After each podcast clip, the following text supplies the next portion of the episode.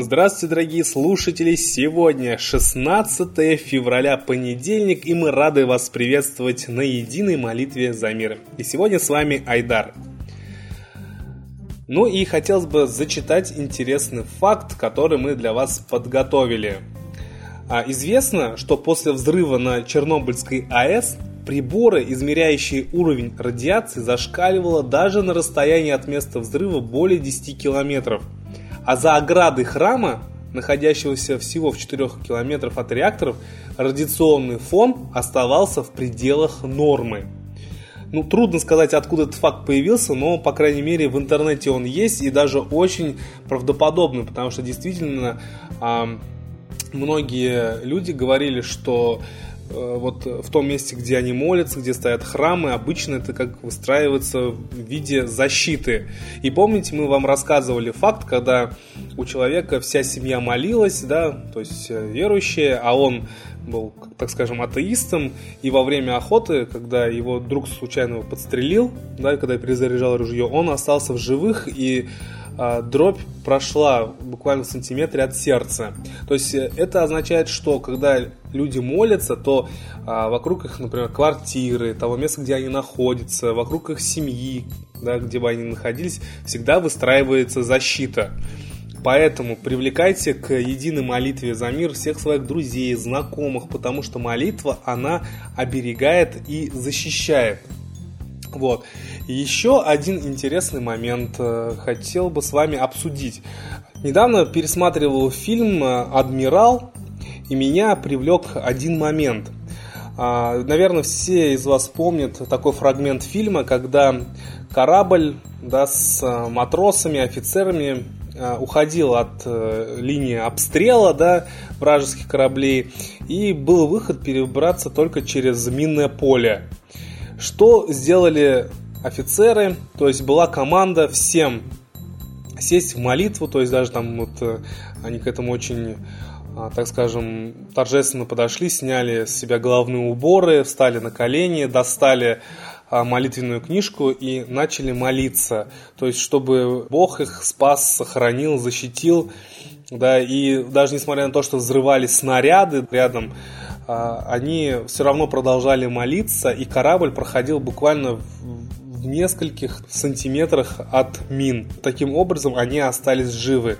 И что интересно, а, во многих фильмах, как а, в наших русских, так и в американских, мы видим такие интересные фрагменты, где именно показывается молитва. Вот, например, все мы помним русский фильм «Остров», да, а, тоже, который много наделал шуму, стал популярным, и мы видели, как человек молился, да, за других людей, молился за вообще за мир, за близких. То есть и в итоге у него молитва его дошла, и человек, которого он э, считал мертвым, оказался живых. То есть он э, спас своей молитвой человека. Это тоже очень ярко показано. Я думаю, что, э, так скажем, в образовательных целях этот фильм стоит пересмотреть. Мне также вспоминается фильм «Орел девятого легиона», голливудский фильм. И был тоже интересный момент, э, когда главный герой э, шел спасать свою команду и читал молитву Митре. То есть он говорил Митра, спаси, Митра, помоги. Ну вот я не дословно вам воспроизвожу, а как-то э, ну, примерно такой смысл был. То есть он молился Богу Митре. Вот. Ну а мы с вами а, уже много раз обсуждали, да, и даже на нашем сайте Молитва за мир мы рассказывали, кто такой бог Митра. Это древний русский бог, да, который всегда а, являлся именно защитником государства, внутри государства, а, оберегал государство, да, и был всегда покровителем русского народа. А мы с вами знаем, что сейчас положение в мире очень неспокойное. Мы видим это и по Украине. Буквально вот она на границе с нами, да, там погибают наши братские народы, так скажем, ведется братоубийственная война, и нам есть за что молиться, дорогие друзья, тем более и финансовый кризис, он все больше и больше пробирается в наши квартиры с вами. Я думаю, что уже каждый почувствовал это. Нам очень важно, чтобы как можно больше людей приняли участие в единой молитве за мир и принимали участие ежедневно. Мы с вами как-то договаривались, что мы будем наблюдать за событиями, которые происходят в мире. И можно сказать даже, что вот э, именно наша молитва как-то повлияла на то, что сейчас в Украине, да, какое-то наступило некое перемирие, да, и какая-то тишина в стрельбе, никто не взрывает и так далее. Но трудно сказать, что здесь именно все по-честному, да, происходит. Э, возможно, это какое-то затишье перед бурей. Да, нам все равно надо держать ухо востро и продолжать молиться, чтобы все вообще окончательно закончилось, чтобы все, какие бы войска там ни находились в Украине, чтобы вообще все в свои страны вернулись, чтобы оттуда вывезли всю технику военную, да, и люди вернулись к мирному образу жизни, и снова между а, русскими и украинцами снова она вернулась вот эта а, братская любовь, братские узы, вот эта связь, да, историческая. Вот. Поэтому давайте, дорогие друзья, молиться, молиться, молиться и призывайте своих друзей, знакомых, всех, кого только знаете, участвовать в проекте «Молитва за мир». Потому что, когда мы молимся за других, да, то помощь приходит и в наши семьи. Это уже неоднократно мы вам говорили и даже приводили множество фактов. А сейчас мы бы хотели передать слово человеку, который всегда поддерживает проект «Молитва за мир». Это Лада Русь. Послушаем комментарии на события в мире.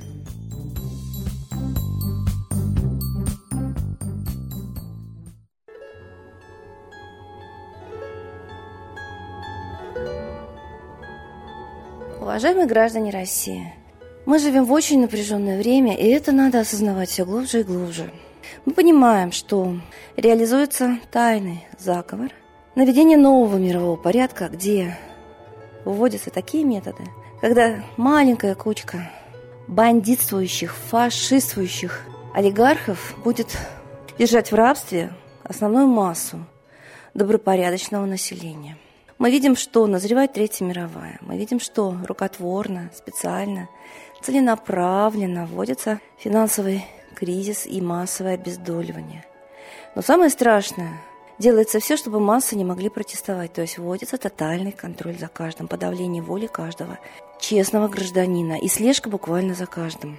Мы знаем скандалы, которые возникли потому, что раскрыты шпионажи за Ангелой Меркель, очень много других шпионских скандалов, но почему-то шпионаж за гражданами в нашей стране введен в ранг закона.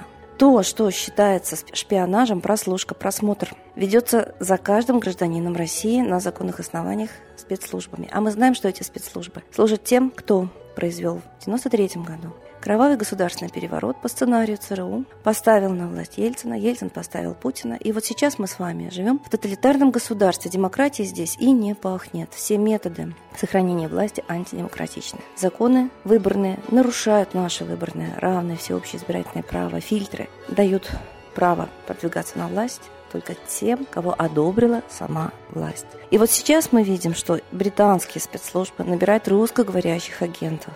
То есть за нами будет вестись еще более усиленная слежка. Именно для просмотра и прослушки нанимаются. Это написано на сайтах Ми-5 и Ми-6. То есть за нами можно следить с любой точки земного шара. Компьютеры просматриваются.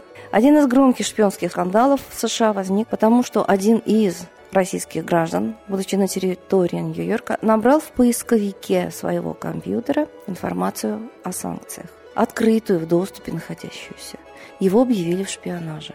А те, кто просматривал его компьютер, не шпионы ли? Все мы должны знать, что все, что в нашем компьютере, доступно всем спецслужбам мира, провайдерам. Так устроена техника и устроен закон специально. Все, что находится в нашем телефоне, все разговоры, смс банк данных, телефонная книжка, все находится в абсолютном прозрачном контроле спецслужб. За нами следят. Мы не можем скрыться нигде. Например, на Чукотке у нас кинокамеры, по примеру Лондона, устроены на каждом перекрестке, в каждом классе, в каждом помещении. То есть гражданин всегда под наблюдением. Это выяснили только что. Сторонники партии «Воля», находясь на территории Чукотки. Вы хотите так жить, чтобы за вами везде следили? Да, мы, огромная масса, будем в концлагере, но зная планы вот этого фашистующего олигархата международного, мы знаем, что первая стадия наблюдения, вторая уничтожение. Нас уничтожат и голодом, и болезнями и войнами локальными. Все как предусмотрено мировым правительством и описано через архивные документы, найденные в западных спецслужбах Джоном Коллиман. То есть все это документальная информация. Почему мы это не слышим, не видим, не обращаем внимания? Нас отвлекают, нас убеждают, нас гипнотизируют, промывают нам мозги. Опомнитесь, мы не должны быть гипнабельными, как лягушки и кролики, нас съедят.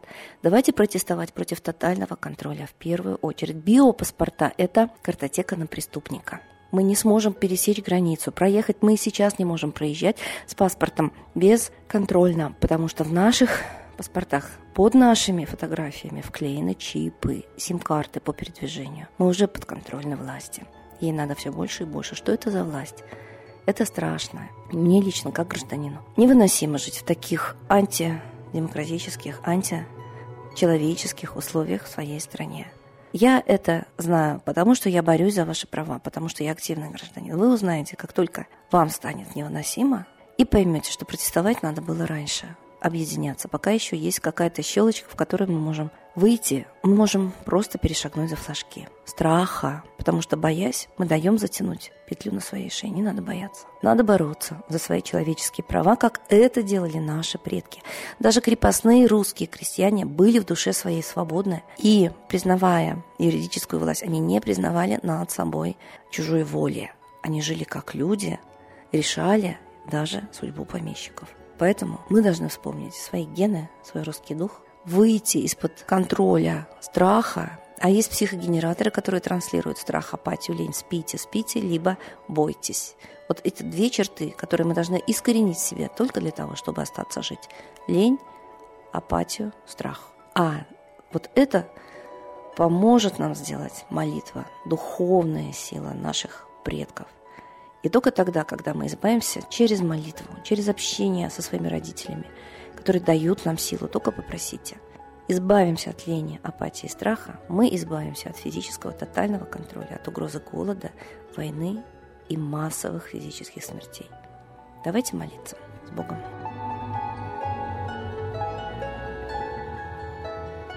Спасибо большое Ладе Русь, а сейчас единая молитва за мир.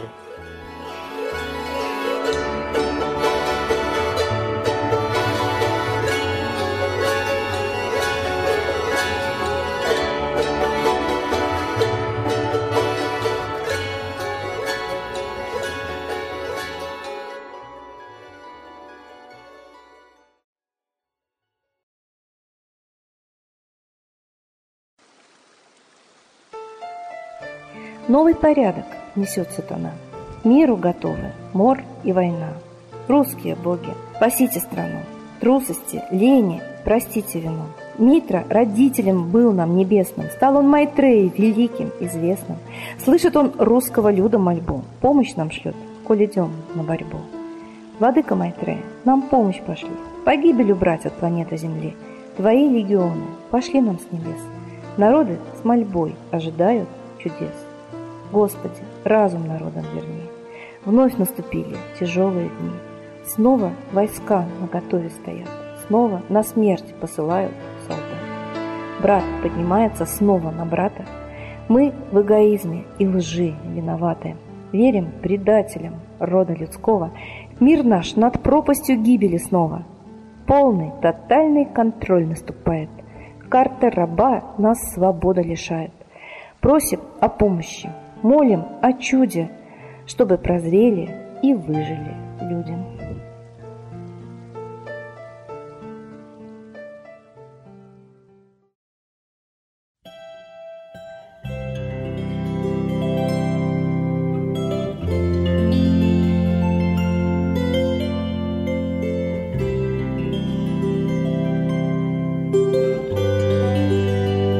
Спасибо всем, кто принял участие в единой молитве за мир. А следующая трансляция будет сегодня, 16 февраля, без 15.06 по Москве. Мы вас ждем всех. До свидания.